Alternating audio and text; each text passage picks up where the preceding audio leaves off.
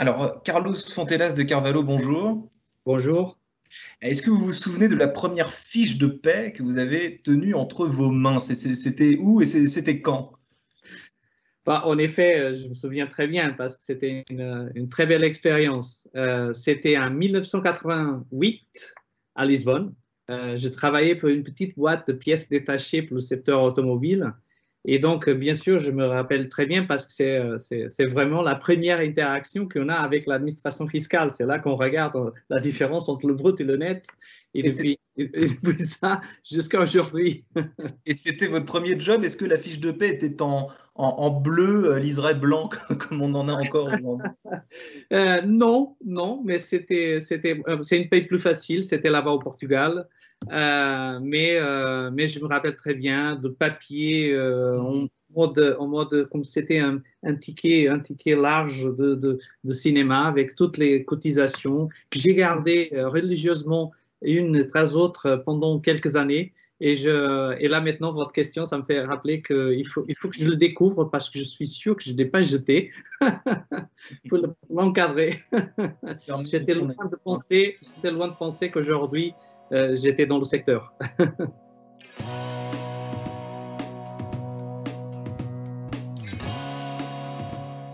Bonjour à tous et bienvenue pour cette nouvelle saison du Talk Décideur du Figaro, euh, le premier invité euh, de la saison et c'est une nouveauté, on est en visio, 100% en visio euh, cette année, ce qui va permettre d'interviewer des invités qui sont aux quatre coins de la planète et qui sont dans leur lieu respectifs, peut-être leur bureau, parfois leur domicile. Je vais poser la question tout de suite à, mon invité, mon premier invité qui est Carlos Fontelas de Carvalho, président d'ADP France et Suisse, Tunisie aussi je crois.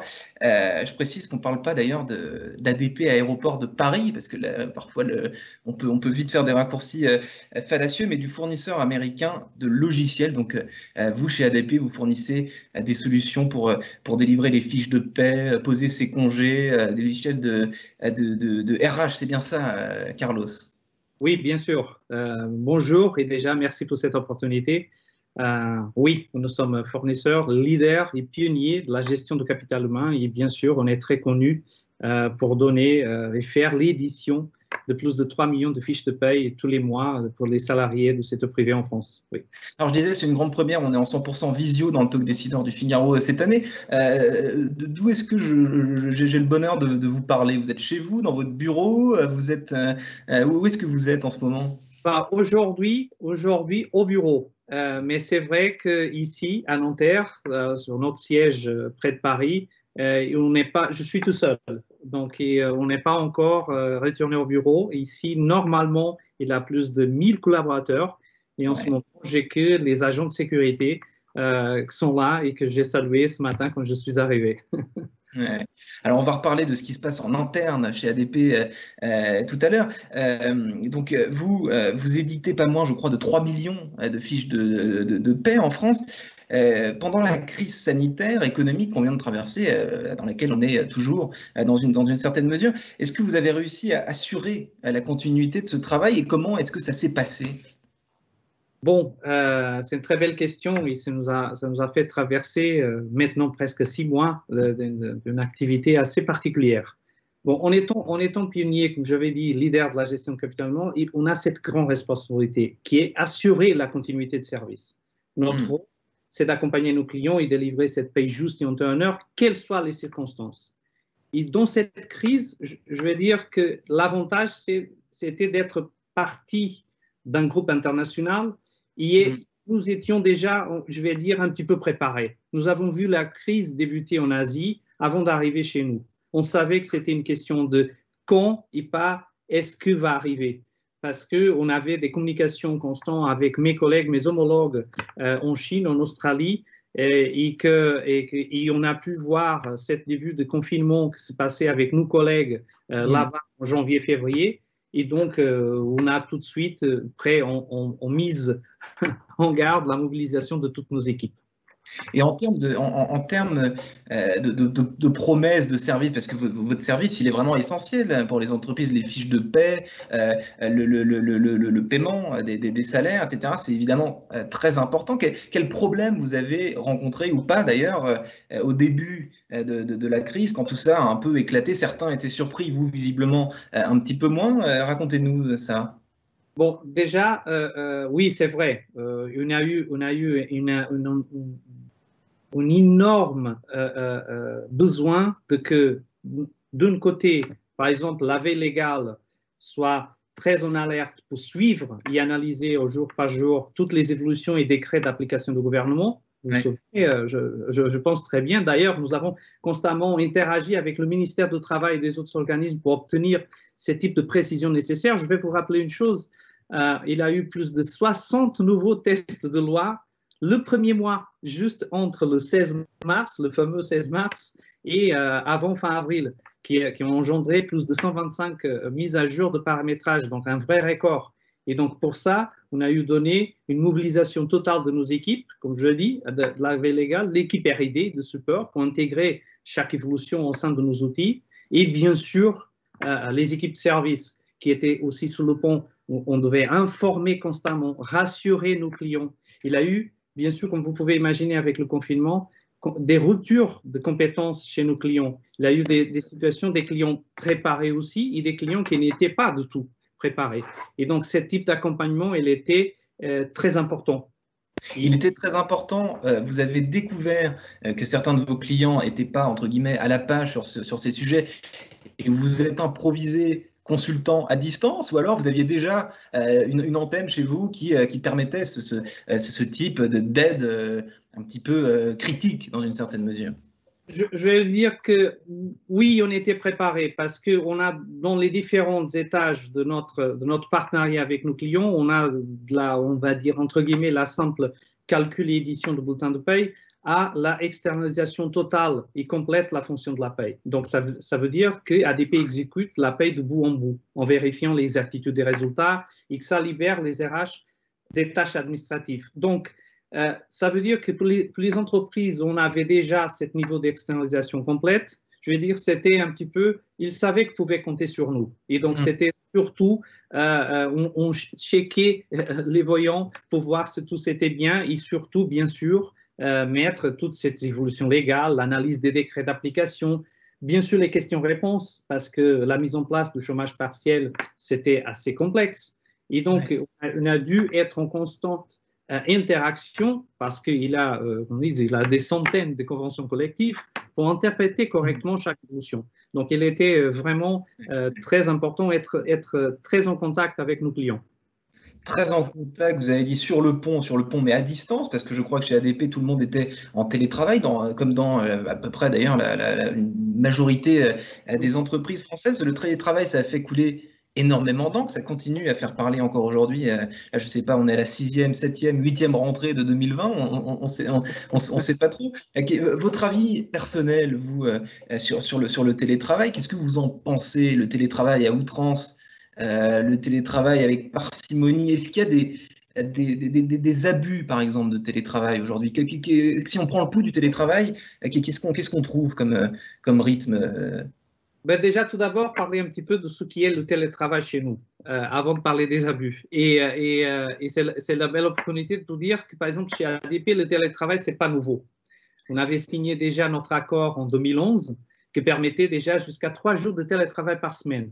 Et donc, sûr que ça a contribué énormément pour que c'est bien passé, mais avec des règles indispensables à respecter. Et là, je, retourne à votre, à votre deuxième partie de la question. Premièrement, doter nos collaborateurs des bons outils, à la fois pour donner les moyens de travailler correctement, mais également pour protéger, dans notre cas en particulier, les données de nos clients. La sécurité de données est au cœur du métier. Et donc, nous avons, par exemple, pour vous donner une idée, nous avons même organisé après, pendant le confinement, parce que dans les différents sites, on avait bien sûr qu'on continuait à avoir la sécurité présente et, la partie de la gouvernance des sites, une journée spéciale de drive où les collaborateurs pouvaient venir en voiture sans contact, euh, récupérer leur matériel, donc ça veut dire le fauteuil, le deuxième écran, et donc ça c'est très important. Quand on parle de télétravail, il faut donner les bonnes conditions, les bons outils pour qu'on continue à délivrer vis-à-vis de notre client un bon un service qui est transparent et qui n'a pas d'impact. Mmh. Il y a une préparation. Et donc, c'était très important et ça arrive, je, vais dire, donc on fait la paye de plus de, moitié du CAC 40 et donc on a eu des interactions et je parle avec quelques, quelques grands directeurs de ressources humaines et de, DSI. Euh, mmh. il, a, il, a, eu déjà euh, euh, pas mal de journées de plein de continuité d'activité. Donc, ça veut dire qu'avant, on avait des journées, et je me rappelle très bien ici, quand je, dont je vous parle, à Nanterre, on avait des jours qu'on disait demain, on ne vient pas euh, au bureau. Et donc, ça veut dire qu'on on, testait des situations en, réel, de travailler depuis la maison pour voir si tout fonctionnait. Et à un moment donné, on se disait, y compris, mais pourquoi, pourquoi c'est tout ça? On ne va pas être en guerre. Imaginez, Aujourd'hui, on est depuis six mois à travailler depuis chez nous. Donc, on va plus loin. On va même au, point de est-ce que euh, si un site n'a pas d'électricité, est-ce que l'autre site peut prendre l'activité d'un site? Est-ce que la France au global, s'il a un problème, est-ce qu'il a un autre pays de la communauté européenne qui peut reprendre l'activité pour que les grands groupes internationaux continuent à pouvoir faire leur. Mm. Ça, c'est fondamental. Imaginez-vous et moi que vous continuez à travailler euh, euh, dans, votre activité, on ne peut pas manquer la paye en fin de mois. Ça, c'est mm. donc cette, cette, continuité de service pour nous, elle est au cœur de notre ADN. Et donc, ah ça, c'est important. Oui. Dernière question, euh, Carlos Carvalho. Le, télétravail, vous l'avez dit, le droit au télétravail, ce n'est pas une guerre. évidemment, le droit au télétravail, ça existe depuis longtemps, etc. Vous avez dit depuis quelques mois, on est beaucoup à travailler depuis chez nous. On s'est rendu compte que dans certains cas, ça pouvait faire euh, ça pouvait euh, améliorer dans une certaine mesure à notre quotidien. Là, je, vous posais la question tout à l'heure des, abus possibles, c'est-à-dire après, tout ce qu'on a connu, on a pris l'habitude. Quelques mois, cinq mois, c'est énorme. Euh, est-ce qu'il n'y a pas, on, commence d'ailleurs à entendre parler de ce message, revenir au bureau, les bienfaits du bureau. Le télétravail, c'est pas tout, quoi. C'est vrai. Et je vais vous dire une chose en étant en contact euh, permanent avec mes collaborateurs et mes managers, il a un sentiment de vouloir rentrer au bureau au plus, vite possible. Parce que nous sommes euh, euh, des, êtres humains que, veulent du contact social et, notre, activité, nos compétences, notre savoir-faire, elle est faite en équipe, elle est faite avec du contact physique. Donc, en premièrement, je veux vous dire qu'il y a une d'une façon générale, une envie de, retourner au bureau. Mais hmm. ce qui est très important, c'est que la sécurité et santé des collaborateurs, c'est notre priorité. Et donc, il n'aura pas de précipitation, et nous restons toujours prudents et nous suivons les consignes des autorités. Hmm. Mais bien sûr, quand on parle des abus, je ne vais pas fuir à la question, bien sûr qu'il peut avoir euh, des questions de est-ce que la productivité va être la même? Est-ce que les gens derrière le télétravail vont pas cacher des situations où ils vont euh, euh, travailler moins? Je vais vous dire une chose, c'est la satisfaction client que dites, qui est le, entre guillemets le gendarme de notre activité. Si les clients sont contents, et les clients, par exemple, chez nous, sont d'ailleurs, y compris, plus contents que jamais avec cette, cette situation de travail, pourquoi pas changer? Donc, je dirais que, bien sûr, on veut retourner au bureau, mais calmement. Euh, ça, c'est des discussions qu'on a déjà euh, euh, commencé à organiser. Il a des groupes de travail pour réfléchir à ce sujet. Je suis très ouvert à un élargissement de, scope de télétravail. Bien sûr, comme je vous avais dit, trois jours par semaine déjà, ils sont, inscrits dans les accords qu'on a fait avec les instances. Mais bien sûr, il a des réflexions, surtout sur des entreprises qui n'étaient pas habituées à ça et que bien sûr on est, on est force de proposition, on est force de conseil et on aide nos clients aussi à cette même réflexion. Hmm. Retour au bureau calmement, mais sûrement, on vous a bien entendu. Euh, merci infiniment, euh, Carlos Fontelas de Carvalho, euh, d'avoir répondu à mes questions pour ce premier épisode de la nouvelle saison du Talk Décideur du Figaro. je vous souhaite une bonne rentrée. Merci beaucoup.